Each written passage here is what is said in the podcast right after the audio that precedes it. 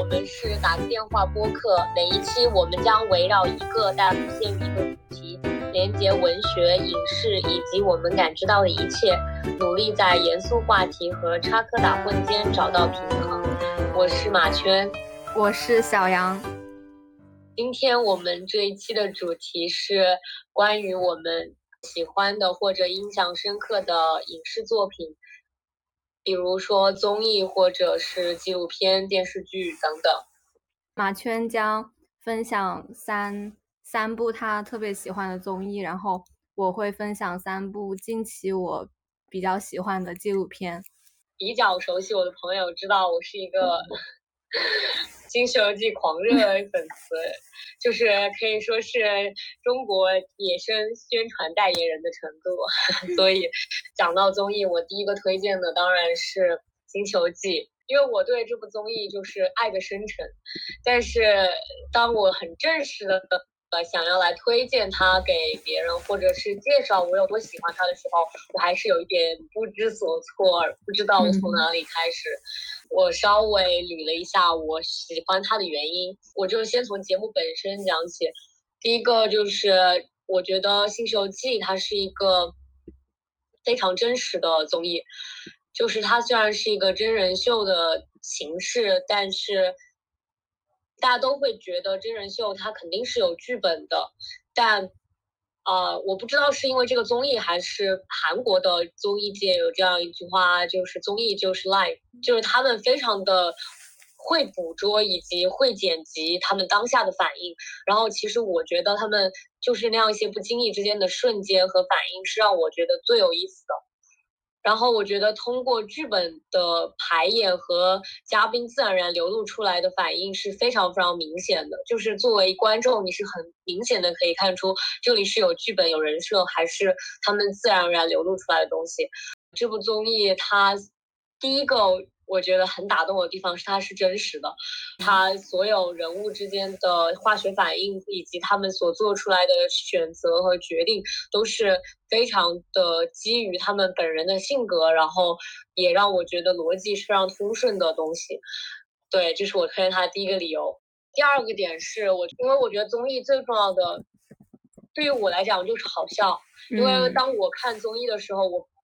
很多时候并不需要从中学习到一些什么东西，我就是想要很轻松的看。我觉得他就做到了好笑这一点，虽然我觉得这是非常基础的一点，但目前很多综艺都没有做到。就不管是刻意的制造笑点，还是刻意的把一些东西摆给你看，包括后期狂加一些那种旁白，然后把嘉宾的所有心理活动都给你打出来，那种那种就对我来讲像那种人工。人工加精的那种感，那种那种笑点，但对我来讲，《新球记》它就是一个非常真实，然后非常非常好笑的综综艺。虽然这句话已经被说烂了，就大家都说有趣的灵魂，千什么来着，千里挑一啥的，但我觉得他们整个团队的人都是这种人，他们他们把有趣这件事情运用的然后炉火纯青，就是出神入化的有趣。因为我觉得有趣这个东西不仅仅是人和人之间的化学反应，在综艺里，你可以是。动物有趣，然后天气有趣，或者是 P D 本人有趣，诸如此类，就是他他就是能把生活中他们能想象到的有趣的一切的元元素都会放到这样一个综艺里面。所以当你看到这个综艺的时候，你不仅仅会觉得嘉宾之间的反应有趣，它整体的氛围就是有意思的。当可能嘉宾本人没有那么多笑点的时候，你也是觉得啊有意思，想要看下去的。对，这是第二点。然后第三个点，我想说一说嘉宾之间，《新西游记》它之所以是一个不那么好卖安利的综艺，我觉得它不是那种说你跟别人可以一句话介绍的综艺，就是你不能跟别人说它是一个讲什么的综艺，然后别人就会去看。它是一个我觉得需要观众的。积累的一个综艺，就你需要基于对他们这几个人的了解，然后你要有耐心从第几期开始看，比如第几季开始看，然后才会体验感会更好。它是一个给体验感分级的这样一个综艺。当你了解这几个人越深，越喜欢他们的时候，你的综艺体验感是更好的。所以其实这部综艺非常的依赖于嘉宾之间的化学反应，啊，因为他们之间有的是十几年的好朋友，然后有的是人生知己的这样的这种程度，所以他们之间的那种化学反应是没有办法被模仿，然后也没有办法取代的。所以我觉得嘉宾之间的这种独一无二的体验，以及对观众的这样一种观赏性的要求，他们嘉宾之间是有那种自己的梗的。就如果你不懂那个梗，可能对你看这个综艺它是有影响的。所以我觉得它其实是自己造成了一种那种内内在的氛围。氛围感，就当你进入了那个氛围感之后，你会体验到无与伦比的快乐。但就是，但是就像我刚刚说的，你是需要花时间去了解他们，然后从第几季开始看起的。它是一个优点，也是一个缺点吧。如果你有心去把它看下去的话，你会体验到非常好的幽默的世界的那种感觉。但如果没有耐心的话，可能就很难说推荐给别人，然后大家就可以马上去看的那种综艺。讲完这个综艺内容之外，我想说一下。关于罗英熙这个人，他是这部《新西游记》的 P.D，然后他也是 TVN 非常出名的综艺导演。他的代表作除了《新西游记》，还有《花样青春》，然后《三十三餐》等等，包括国内很多综艺都是抄的他的，但是没有给钱。对，之前有一句很好笑的话，就是罗英石一己之力养活了国内很多导演。然后我觉得罗英石他很神奇的一点在于，其实你像我们看国内的很多综艺，其实我们是不了解就导演或者 P.D 这样一个人的。对。然后，但是当我们比如说国内哈，就如果说你了解到了一个导演或者综艺，呃，或者是通常情况下是一种比较负面的状态了解到他，比如说他呃做了一些不好的事情，或者他没有把这个综艺拍好这样。你会了解到他，然后如果他频繁的出现在大众面前，大家会说他加戏加了很多啊，诸如此类。但是罗英石他以一种非常巧妙的、非常招人喜欢的形式融入到了综艺节目里面，我觉得他是很不一样的一个人。所以，包括罗英石这个名字也在综艺界成为了一个招牌，就这也是很特别的一点。就像我们平时看综艺可能会因为某个人去看，或者某个明星去看，但。罗英石成为了一个，当我们听说是罗英石的综艺，我们就会去看的这样一个人，所以我觉得他本人还是挺值得去了解，然后值得去思考他为什么会成为这样的 PD 的一个人。然后他有一本书叫做《反正竞赛还很长》这样一本书，它里面就是讲到他怎么制作出两天一夜。这样一个现象级的，在韩国非常神级的这样一个综艺，《两天一夜》就其实就是《新西游记》的前身。然后它在韩国是一个非常非常火的一个综艺节目，但是它其实一开始并不是那么精良的制作，它就是一个相对来讲比较粗糙的制作，但是创下了收视神话的一个综艺。他也提到了他呃结束了自己的。两天一夜拍摄之后，他的一些反思，对他的人生的一些感悟，然后我去读了一下，我觉得里面有一些他的想法，我觉得是可以分享给大家的。他在里面提到，他对他的 PD 的一个呃要求，就是说他不需要他们去创造新的东西，他只需要能够在他们现在的基础上跑百分之二二十到三十就可以了。很明显就可以看出，其实罗英石的综艺他是有他自己的剪辑。剪辑节奏以及他的这样一个风格的，就他并不会说每一档综艺它都是一个完全全新的东西，这也是对于创作者来讲非常难的事情。他就只需要说你比之前好一点点就可以了。对我这样一个骨灰级新西游记粉丝来讲，我很明显能够感到，就是最新的这一季比上一季要好笑很多。虽然新西游记对我来讲已经不是一个仅仅好笑的综艺，但还是让我觉得这一季罗一石和他的团队有。尝试做一些创新来吸引观众，重新找到当年好笑巅峰的那样一种愿望，就是他们有努力让观众去重新回到那样一个状态，这一点是很难能可贵的。就是在他已经做到这样一个高度之后，他还在追求更好，追求新鲜感。第二个想要给大家分享的观点是，他对综艺的整体的这样一个逻辑，就是说去掉无趣的瞬瞬间，让剩下的部分有逻辑。就是这个，我觉得讲的真的是很好，像我刚刚提到的第一点一样，就是我觉得它整个是很真实的，说为了打造某一个人的人设，然后就把那样一些他认为不重要的东西去掉，然后使得整个综艺没有逻辑。我觉得这是很多我觉得不好看的综艺它一个通病吧，就是嘉宾做出的反应和他们本人是没有逻辑关系的。他这个人做出了一些反应，你很明显能感觉到是通过剪辑来刻意让他成为这样的人，包括我们现在所说的恶剪之类的，这都是通过剪辑然后来塑造这样一个人物形象，然后让观众觉得他是一个什么样的人。我觉得这一点是。这个行为就很不合逻辑，然后在综艺里面体现出来，也会让人觉得这个逻辑是不通顺的，然后嘉宾就会出戏，就观众就会出戏，就会觉得啊原来是演的，他就他整个观看体验感就会下降。然后第三个点是不是这本书里面的是我之前在一个我不记得应该是书还是文章里面看到过这个观点，我觉得很有意思，说老罗其实像契诃夫。这个作家，然后契诃夫很喜欢在闲谈中展现你这个人，然后他觉得罗英石也是，罗英石的综艺里面对话是很多的，就是他不是通过情节来给你展示这个人，但是他是通过对话那样一些很细节的东西来告诉你这个人是什么样的人，而且你是可以在他给你营造的那样一个氛围里，自然而然感受到他是什么样的人，而不是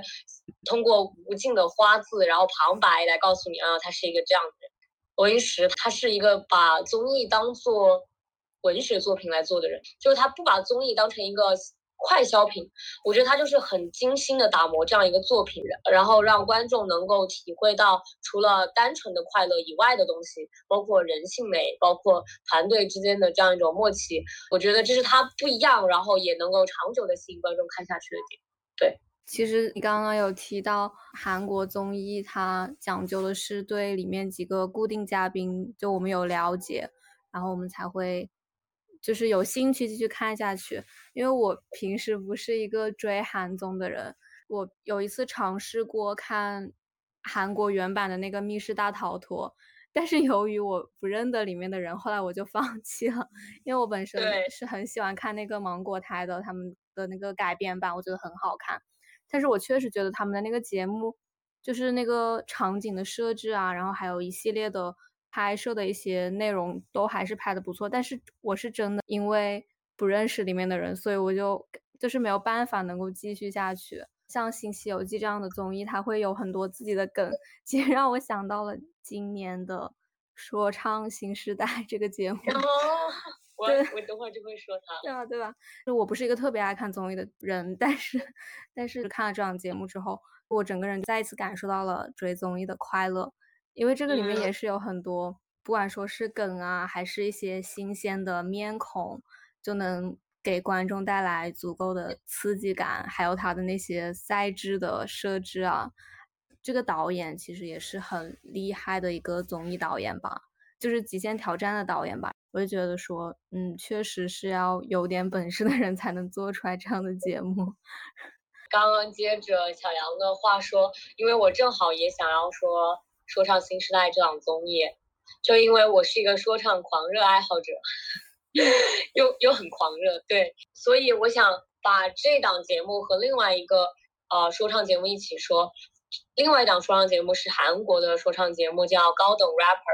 它。是一档韩国的高中生说唱节目，所以我想把这档节目和另外一个呃说唱节目一起说。另外一档说唱节目是韩国的说唱节目，叫《高等 rapper》，它是一档韩国的高中生说唱竞技比赛节目。然后它和说唱新时代一样，他们都是说唱类节目，所以我就放在一起说了。嗯，但还是会分开来讲一下。第一个是先讲说唱新时代。就是说，唱新时代严敏嘛，就我觉得严敏其实给我一种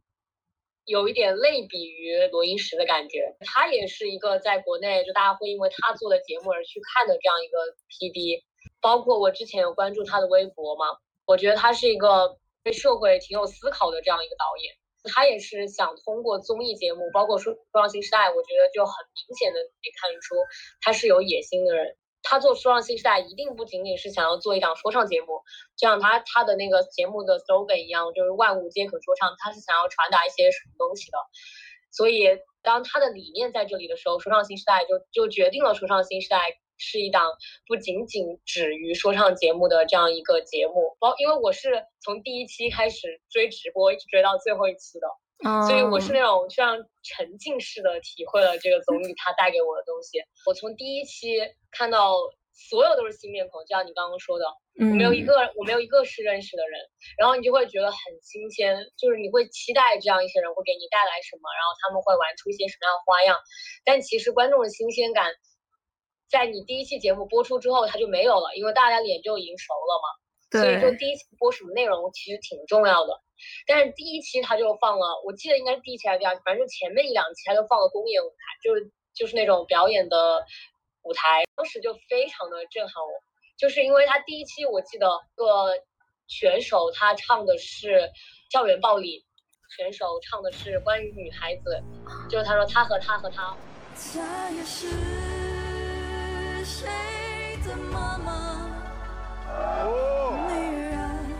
妻子啊，朋友姐妹啊。他当时第一期节目出来之后，我就真的整个人都觉得，就是这样一个节目，他第一期就是做这样的，就是选这样的歌，然后他播这样的歌，我觉得就很不一样。他愿意把这样的东西放到台面上来讲，虽然说对于一部分人来讲它是 cliche，但是对于另外更大的一个群体来讲，它就是一个新的东西，一个新的可能会，嗯，就是被鼓励然后被激励的一个这样一个东西，所以我觉得很难得。之后继续往下看之后，我就是完全的被这里面的人所吸引。我觉得严敏他很厉害一点，就和罗英石一样，他是一个很会挖掘所有人的点的人。他请的所有嘉宾，就他请的所有选手过来，他会把每一个人是什么样的人，他的优点、缺点，他的歌、他的声音，你都会记住。在你看完这个节目之后，虽然他有那么多人，但严敏他就是可以让你记住。我觉得这是一个群像综艺。的导演最好的能力的体现，就他能让你记住每一个人。你看罗英石的综艺也是，就每一个人都能记住。包括去年极极限挑战，他也是让大家看到了很多明星不一样的一面。然后这个说唱新时代，他就让大家全方位了解这些素人。我觉得这就是他做这个节目最了不起的一点。然后再往后，就他给的那样一些主题，包括他的赛程的设置，都让我觉得他是有很大的野心。然后他有构建他的一个。世界观的这样一个节目，包括到后面有辩论，就是《流浪地球》那个辩论也是，当时弹幕里面都会说，你甚至可以在一个辩论节目里听到说唱，就是我觉得在一个说唱节目里看到如此严肃的讨论，你确实会有一点恍惚。大家一直以来都习惯于把说唱。这个东西呃娱乐化，就像大家一直以来习惯把所有东西娱乐化一样。但其实说唱它一开始就是发声的一种形式，你不管是为自己发声也好，为你的群体发声也好，为社会发声也好，它一开始就是这样发声的一个渠道，而不是像大家不了解说唱的人所理解那样就来炫富，然后就是大喊大叫的这样，它不是这样的。所以严敏，我觉得他就想要把说唱这样一个渠道再摆到台面上来。就让大家知道，原来还有这样一个发声的渠道和这样一个途径是可以表达一些什么东西的。我觉得很难得，就是能够在市面上看到这样的综艺，包括选手也好，导演也好，整个节目组也好，他整个他就他自上而下的理念，我觉得都是一致的。我要在这个舞台上留下一些什么？如果有一天都变成了哑巴，是否不用再学习讲话？吃饭可以不用加班。就是他整个人就整个节目就给我这种感觉，就是他们不在意舞台以外我受到的评价是什么，但是我要在这个舞台上留下作品，留下声音，然后留下值得被讨论的东西，我这是很难得的。包括他最后的结尾，就是那首歌，我记得应该是有一位选手他说：“我就是来唱歌的。”他在这个节目的最后，他就是，他就说我就是来，只是来唱歌的。虽然这个综艺他让大家了解了很多很多人，然后了解他们背后很多很多的故事，但最后回归到本质来讲，它就是音乐综艺，它就是要应该留下歌，留下让值得让人反复听的歌，值得让人探讨的歌。我觉得这个综艺他做到了，而他在做到的同时，他让人记住了他背后的人。他这个综艺最厉害的一点，呃，然后其次，我就是如此喜欢这个综艺的原因，也是因为。它就像一个乌托邦一样，就大家都说它就像夏天的一团旧烟火，这是里面一个选手的歌词。它就是像一种一场梦一样，就让大家在这样一个乌托邦里面，大家就无忧无虑的写词，然后说自己想说的所有话，严敏帮他们兜着，就给我一种这样的感觉。我觉得我总是被这样的感情打动。我之前看《新西游记》也是，我觉得他们那样一些明星，然后来到《新西游记》这样一个小环境里，他们就是可以。跟自己的朋友在一起，然后做自己就玩游戏，然后吃饭睡觉就聊天，就是大家都很放松，就是像这样一个小小乌托邦一样。我觉得是罗英石给他们打造的乌托邦。然后我看《说唱新时代》的时候，我也是这样的感觉，就他们所有人都有，他们在来这个节目之前，各自有各自的痛苦，各自有各自的苦难，但他们来到这个节目里，他们就是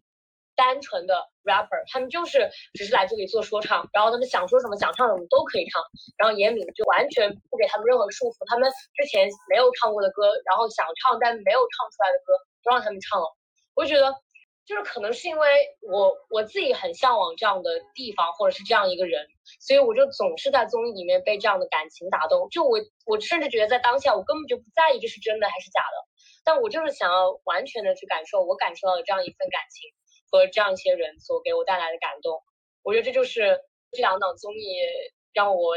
觉得有相通的地方，就是我发现我总被这样的感情打动。刚刚讲到那个高等 rapper 也是一档说唱节目，我觉得高等 rapper 它也是一个非常让人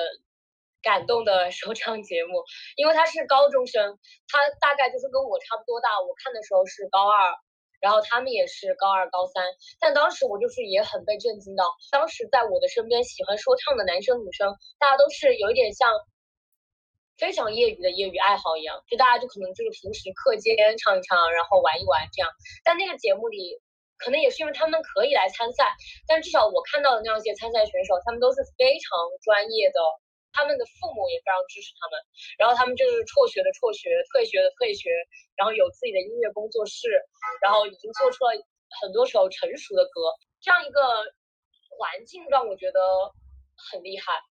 我觉得在我们国家的大环境下，说唱还是一个相当相当于不务正业。然后，如果有学生说他想要退学去做 rapper，大家都会觉得，嗯，那种感觉的这样一个环境下，在韩国的高中生已经已经成熟到可以直接自己作弊作歌的这样一种程度。我觉得，就首先这档节目一开始就让我觉得，嗯，还挺不一样的。然后之后也是，我就从头追到尾嘛。然后也是从一群不认识的小孩儿，然后看到最后。其中一个女生拿冠军，然后那个拿冠军的女生也是非常的厉害。她第一期来的时候，她很不起眼，就因为当时有一个比她更出名的女学生，然后大家都比较关注那样一个女孩子。但她第一期，她一开嗓，大家都被震惊了，就她的声音就是那种老天爷让她唱 rap 的那种声音。整个下来就是看着她不断的成长，不断的呃变得更厉害，然后直到拿到冠军，她应该是。整个说唱比赛，韩国说唱比赛历史上以来第一个女 rapper 的冠军，她真的就是一个普通的女高中生，然后通过爸爸妈妈和自己的朋友的鼓励，然后来参走上这样一个大舞台拿到冠军，整个就像一个真实的现实生活中的这样一种女主剧本一样，你看的时候会超级被打动，那样一种热血沸腾的青春，就看到她和她的伙伴们一起做歌，然后每天都在做自己喜欢的事情。就是看的时候，我就觉得好像我也可以什么都能做到，我也可以去实现我没有实现的梦想。你会不自觉的被他那种在舞台上的热情感染，包括这个节目里所有的同学们，就他们就是每个人他们在舞台下，可能你都会觉得是那种平平无奇，就是大家都各自有各自的学习啊，然后就是大街上那种普通的同学们一样。但他们一站上舞台就变了一个人，就他们一站一一拿起话筒，你就会觉得哇，完全就是。原来人在做自己热爱的事情的时候是可以如此的散发光芒，就是会会不自觉的被这种我也不知道怎么形容这种氛围打动。然后看这个节目那那一整段时间我都很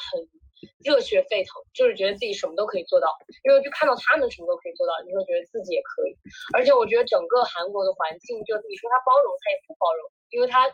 大家都知道韩国舆论是很恶劣的嘛，但你但是你要说不包容，他也包容。就是高中生里面的每个高中生都可以说是非常有个性，而且不是那种说一定就是为了特立独行而特立独行，他们就是自己非常有自己的性格，自己对这个世界的理解，他们每个人都有很独到的一种世界观，他们就是感觉对自己的人生有很多的思考，虽然不一定说一定要多深刻或者怎么样，但他们就是。有自己的思考，有自己的见解，而且可以把他们写在歌词里，倾倒在这个舞台上。他们这种高中生的思考很新鲜，而且很独树一帜，就不是那种看了很多心灵鸡汤书啊，或者是怎么样的那样一种想法。他们就是每个人都让你耳目一新，包括他们的歌词也好，呃，他们的访谈也好，会让我觉得好新啊，就是所有东西都好新啊，就是觉得人类有这样的新兴人类，非常的有希望，大家都很新，一切都很新，然后在他们面前的世界也是崭新的，你就会觉得看他们就有希望，然后看着就热血沸腾，是这种就非常推荐说唱爱好者去看一看这档节目，就会觉得说唱真好，然后自己也想去做说唱。我看这个节目时候真的很想做 rap，对，然后但是。当然，最后无疾而终了。就看完之后就不想做了，但是真的看的时候非常想做。对，就是会被那种不自觉的被那种东西打动。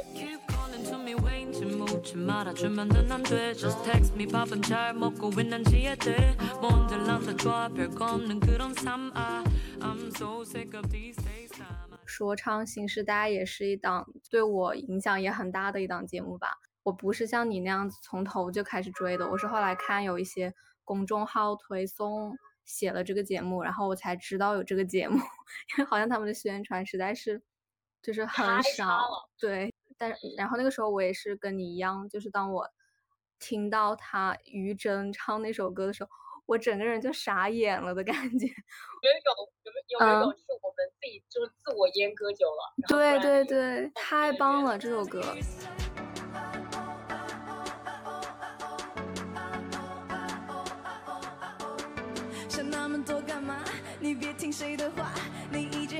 而且他第一期他还是设置了一个有反转的那样子的一个情节设置吧，因为他们刚开始是很烂的那种，就是 freestyle，你还记得那个情节吗？记得记得。到后面他们表演个人舞台的时候，就是真的很惊艳，而且他们唱的内容其实也是百花齐放的感觉，没有一个重复的内容。不会让你有厌倦感。陈近南他唱了些校园暴力啊，各种，虽然他和圣代都是同一个主题，但是他们的表现形式也是很不一样的。废墟里面也许就藏着金子，命运是主人，你我都是往来的宾客如果你觉得不幸，接下来请仔细听着。我和你一样，曾遭受校园和网络暴力，也曾经写下日记，吐槽国民的教育。只有音乐和游戏才是我的兴奋剂，痛苦和泪水填满了我整个。也会让你感觉到有这样子的声音，真的是一件很棒的事情。然后再到后面，你看这个节目的时候，也会觉得这个其实也是一个嗯娱乐性也特别强的节目。它它不只是那些唱歌的内容。吸引你，他们的日常生活也很吸引我，就是也有很多很多的笑点。不是说到，不仅是一个说唱节目，还是一个理财 节目吗？就那个那个情节设置很有意思。比特币真的就是很绝的一个设置，整个人就是每个星期想等着看那个节目，就是看到后面的时候。而且他这个节目，他后来慢慢的变火了一点以后嘛，他也会把这些。嗯，不那么中心的一些边缘的话题、边缘的人群带到这个舆论场上来，我觉得这也是一个特别好的事情。包括在决赛的时候，圣代的那个歌不是也有一点波折吗？因为歌词什么过于犀利之类的借口，就是被就是被被剪掉了嘛。但是我我我相信有这么多的中国的年轻人去看到这个节目，就说明有越来越多人会关注到这些。这些 rapper 他们一些关注一些少数群体啊，或者是说关注一些更加偏社会议题的一些事情，我觉得是一个很好的表现。再加上他们本身都很有才华，真的就每个人都把我惊艳到了。每个人都有自己不同的风格。你前面有说到，他这个节目像是一个乌托邦一样的节目，把这么一大群对说唱有热爱的一些人聚集到一起，然后给他们这段时间。给他们这些机会，让他们去表演他们自己想唱的内容。其中有一些选手其实是不那么出名，或者是说本身就是处在一个很困窘的一个状态下吧。宝藏山啊，三三三侧柏是吧？就这些，他们其实做的是一个很小众的音乐。我觉得，包括他们想要靠这个吃饭，也是一件特别难的事情。就当时我看的时候，会觉得说娱乐的同时，就会觉得有点心酸吧。但是你就是后来想想，通过这个节目，他们也有更多能展现自己的机会，然后能让更多的人知道他们、认识他们，他们就有更大的机会去存活下来。这个节目的一个歌手叫，完了我不记得叫什么名字，就是那个科长，哦，哎呀，It's Donald Trump from BZUG ZY City。就当当时他们在表演前会有 rapper 他的一些背景介绍嘛，当时我看到他的一些经历啊，就是他其实是很难想要维持这个说唱厂牌，其实还挺挺感动的，可能是被他这种坚持的精神吧，就算这个事情很难做下去，他还是坚持了很长很长一段时间。同时，他的风格让我想到了，我不知道你们有看过那个《中国有嘻哈》，你有看过吗？想到了，想到了孙八一，我看了。哦，好像 对，真的就很像。玄朗的时候，我觉得他很像孙八一。对对对，就整个气质真的很像。也对对，商务说唱孙八一。是的，是的，因为当初我看到孙八一的时候，我也是有类似的想法，就就也脑子里好像也是有被冲击到，就说哦，原来这样子也能唱说唱。就是玄朗他说了一句话让我印象特别深刻。嗯，他说他们应该是就是目前唯一一个这样的厂牌，因为他说其他的做了这么长时间都火了，哦，对然后对对，没有火的都已经做到。就是我觉得还挺让我震震撼的，就包括他嗯们这种人，就真的是用自己的职业养自己的爱好，是的，就挺难。就我很感谢有这样的节目，能把一些我们可能没有机会知道的一些，怎么说呢，表演者吧，就是能带到我们的面前，也让我们对说唱这个事情有一种更加广泛的一个定义，不要只是把它圈在一个小小的圈子里面，就是你只能那样子唱，就其实还有很多的方式可以表达自己。是的，哎，我想我其实有一个问题想问你，你是从什么时候开始追《新西游记》的？这个问题我在讲到要讲《新西游记》的时候就思考过，但我忘了，应该是因为具体的时间应该是二零一七一八年吧，一八年应该是。那是一个什么样的契嗯机让你开始看这部综艺？我觉得还挺难记得的，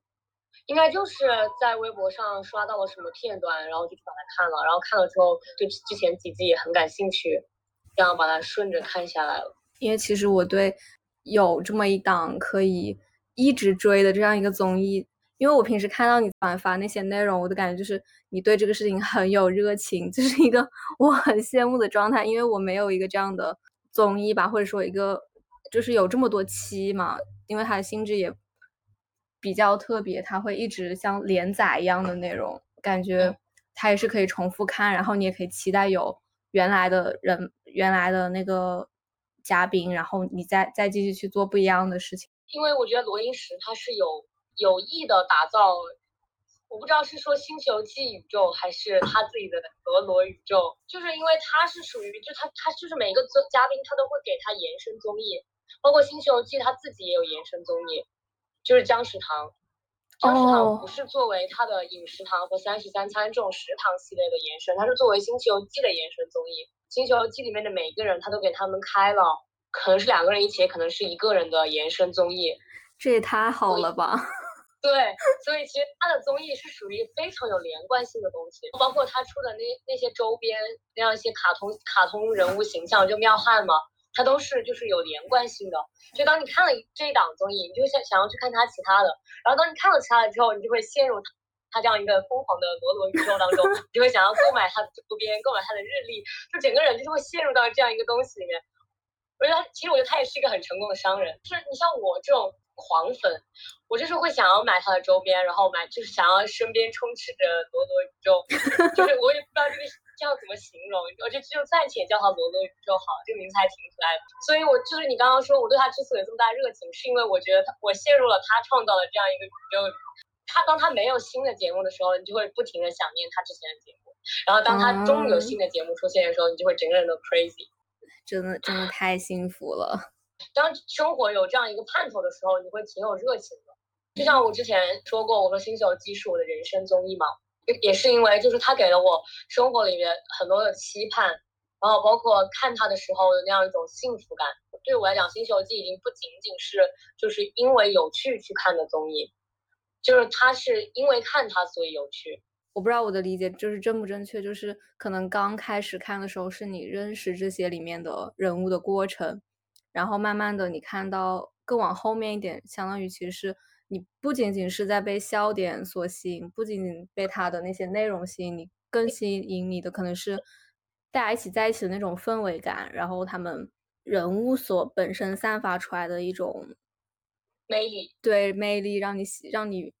禁不住想要去看到底他们发生了些什么什么事情，然后也会期待他们未来怎么样。除了我之外，就是其他的新西游记粉丝也是这样，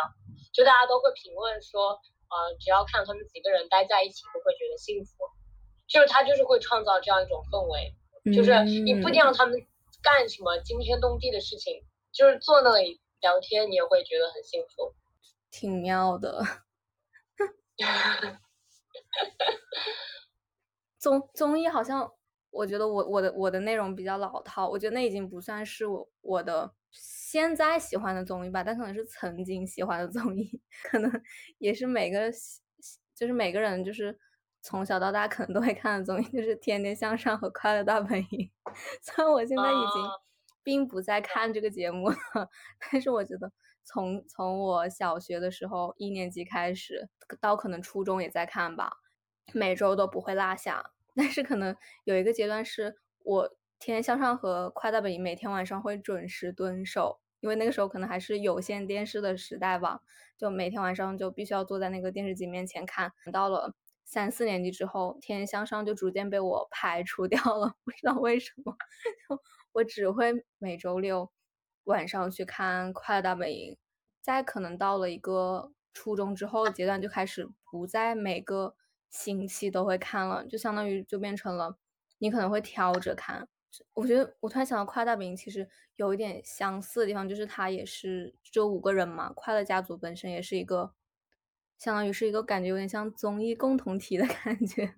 是的，是，尤其是何老师和就。他们每个人其实我都挺喜欢的，但是你就是何老师尤其的讨人喜欢，就情商出了名的情商高。到初高中之后，我也会因为何老师他，因为他去看一些他自己的综艺，比如说我最近有在有追完那个令人心动的 offer，前两期我也觉得这个节目是特别好看的。我也不知道我为什么就说到这，我没有准备要说这个，我太 你说嘛。这就是播客的乐趣 嘛，就是说着说着说。我我不记得他是不是也是搬的那个韩国的版权，应该买了版权吧？对对对，买了版权的，改的还挺好的吧，算是。去年我有看第一季，当时看第一季我就是一个看了前几期之后，我就一口气补完了所有的第一期的内容。我当时也是很被他们的他们那些实习生之间的事情。可能因为法律这个特殊的行业吧，他们会去做一些类似似法律援助啊，这也涉会涉及到一些我比较喜欢看一些关于社会议题，包括他的最新的这一季里面有一些法律案例，都是一些很很新鲜，就是很实时的一个社会热点，它是直接把它挪用到他们的那个案例的解决上面，就比如说什么租房的事情啊，还有。它也会涉及到一些家庭亲人之间的一些纠纷。当你看到这些的时候，就是我可能看之前没有期待在这个节目看到这些内容，但是当我看到这些内容的时候，我还是觉得还挺好的。里面有一个案例特别的打动我，有一个养女，她妈妈从小把她养到大，然后后来他们一起因为一些矛盾纠纷，她就甚至把她妈妈就告到了那个公安局，让她妈妈坐了几天牢。就这个事情，就完全也让我很震惊，真的是。嗯。但是我也看到，就是实习生在这些案这个案子里面的努力。就里面有一个实习生，他就很属于很耐心、很细心的一个性格，他就尽可能的真诚的和这些当事人沟通，去算是调解吧。就也会让我觉得，嗯，律师这个职业是一个很很棒的职业。然后，虽然我知道我成为不了律师，但是我就会觉得能通过这个节目看一下，作为实习生，作为律师这个职业的实习生，他们做些什么内容，他们平时是和哪些事情打交道，也是一个很吸引我的一个点，让我很喜欢这个综艺。关于你说的这个令人心动的 offer，我是看了那个韩版的，就是我看了韩版的，他们就是他们是叫 Good People，Good People 也是讲了律师，而而且他就是江虎东和李秀根是主持人，就是《新西游记》里面的。哦，救命！哪里就哪里都有他们，因为他们两个确实就是很火的 MV 的那种。然后我之前听到过一个，因为 Good People 它是一个呃。也是一个 P D 做的节目嘛？那个 P D 他说他想做这档节目，就类似于职场新人的这样一档综艺节目，就是因为就是每个人在上班的第一天的那种心情都是非常非常难忘的。他就是想要把恐惧和心动共存的日子放在画面上。他的这句话非常的，就是很很很很怎么讲，就是很让我一击即中。对，就是很一击即中表达，就是会让我完全能体会到为什么要做这档综艺，因为我没有看国内这个版本嘛。我就是他把这个拍的很好，就是那种职场新人的小心翼翼，然后包括对这份律师工作的热爱什么的，就是拍的挺好的那种。然后国内我看了第一第一季，我觉得也拍的挺好的，能够打打动我们两个的综艺，它都有一个共性，就是首先它是。本身是能够说服导演本人的，就就是这个东西一定是就是这个导演本人是想做的，然后这个导演本人对这件事情是很有感感触的，就像国内的这个令人心动的 offer 的导演，他一定也是就是自己对这件事情是有感触的，不然的话，他如果只是因为这个点子虽然是韩国，但是拍出来还是本土的嘛，嗯，然后然后而且我觉得令人心动的 offer 它算是一个本土化挺好的综艺了，就是它没有那么多韩国的影子，至少让我觉得。我是有被说服，让我觉得里面的发生的事情是都是真实的那种。而且其实这个节目算是一个热度还挺大的节目吧。你每期就是每期更新的时候，你都能在微博上 看到各种实时热议啊。尤其是很妙的一个点，就是对待一个人的评价的前后会有一个反转。就是可能可能这一季比较明显的就是有一个女孩子在最开始就很多人讨厌她，但是就是。到后面，我觉得就所有的好像综艺确实都有一个共性，就是那一群特定的人给你带来的感动，这种感动是每次都能够起奏效的。当你看到一群人在荧幕前面共同的度过了陪你度过这一段时间，或者是他们本身也陪伴彼此度过这段时间，当比如说有分离发生的时候，你就完全你就是爱这里面的每一个人，没有一个人是你不喜欢的。对，就是爱这里面每一个人，爱的深沉，对不对？就是那种。以上就是我们本期内容的全部了。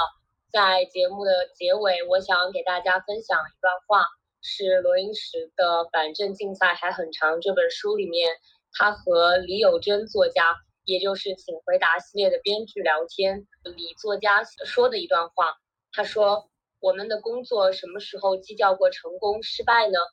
我们通常只因为有趣就会想参与。开始做两天一夜时，我们知道会成功吗？还不是我们自己做的很开心而已。这次也是，我是第一次写连续剧，出乎意料的有趣。如果搞砸就搞砸吧。工作不是由脑袋命令你去做的，而是由心指引你去进行的。工作不是为了追求成功，而是为了追求心动的感觉。希望大家都能有搞砸就搞砸的勇气去面对人生。我们下一期将会分享喜欢的纪录片，那我们就下期再见，拜拜，拜拜。